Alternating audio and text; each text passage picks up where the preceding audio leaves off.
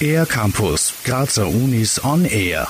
Jede dritte Person in Österreich engagiert sich freiwillig in einer ehrenamtlichen Organisation. Zum sogenannten formellen Bereich kommt aber noch der informelle dazu. Insgesamt ist dadurch fast die Hälfte aller Menschen in Österreich ehrenamtlich tätig. Am 5. Dezember ist der Internationale Tag des Ehrenamtes. Arno Heimgartner leitet das Institut für Erziehungs- und Bildungswissenschaft an der Karl-Franzens-Universität und beschäftigt sich mit dem Thema freiwilliges Engagement. Ein freiwilliges Engagement, das informell benannt wird, ereignet sich etwa in der Nachbarschaftshilfe, bei Bekannten. Man hilft jemandem siedeln oder im Garten oder betreut Kinder oder kocht für jemanden, ohne dass eine Organisation dies vermittelt und begleitet. Und das formelle Engagement findet in Organisationen statt. Außerdem gibt es Mischformen, zum Beispiel wenn sich eine inoffizielle Gruppe über Chats oder Internetplattformen koordiniert. Freiwilliges Engagement hat viele Hintergründe. Manche suchen nach einer Aufgabe, wenn im eigenen Leben große Veränderungen stattfinden, beispielsweise wenn Kinder das Elternhaus verlassen oder die Pension beginnt. Vor allem junge Erwachsene möchten oft auch eigene Erfahrungen sammeln. Der Inhalt der Tätigkeit spielt ebenfalls eine wichtige Rolle.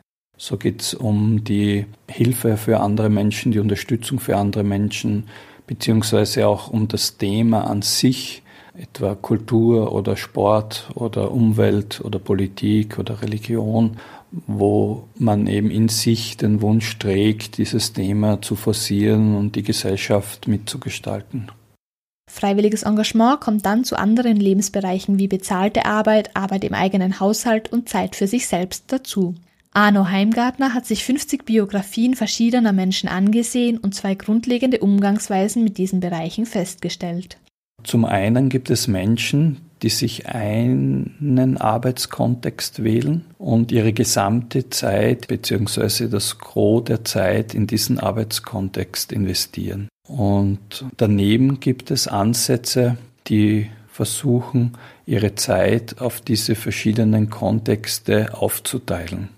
Bei letzterem Ansatz spielt Zeitmanagement selbstverständlich eine große Rolle. Die unterschiedlichen Bereiche können sich aber auch gegenseitig positiv beeinflussen. Ehrenamtliche Tätigkeiten können ein guter Ausgleich zum Arbeitsalltag sein.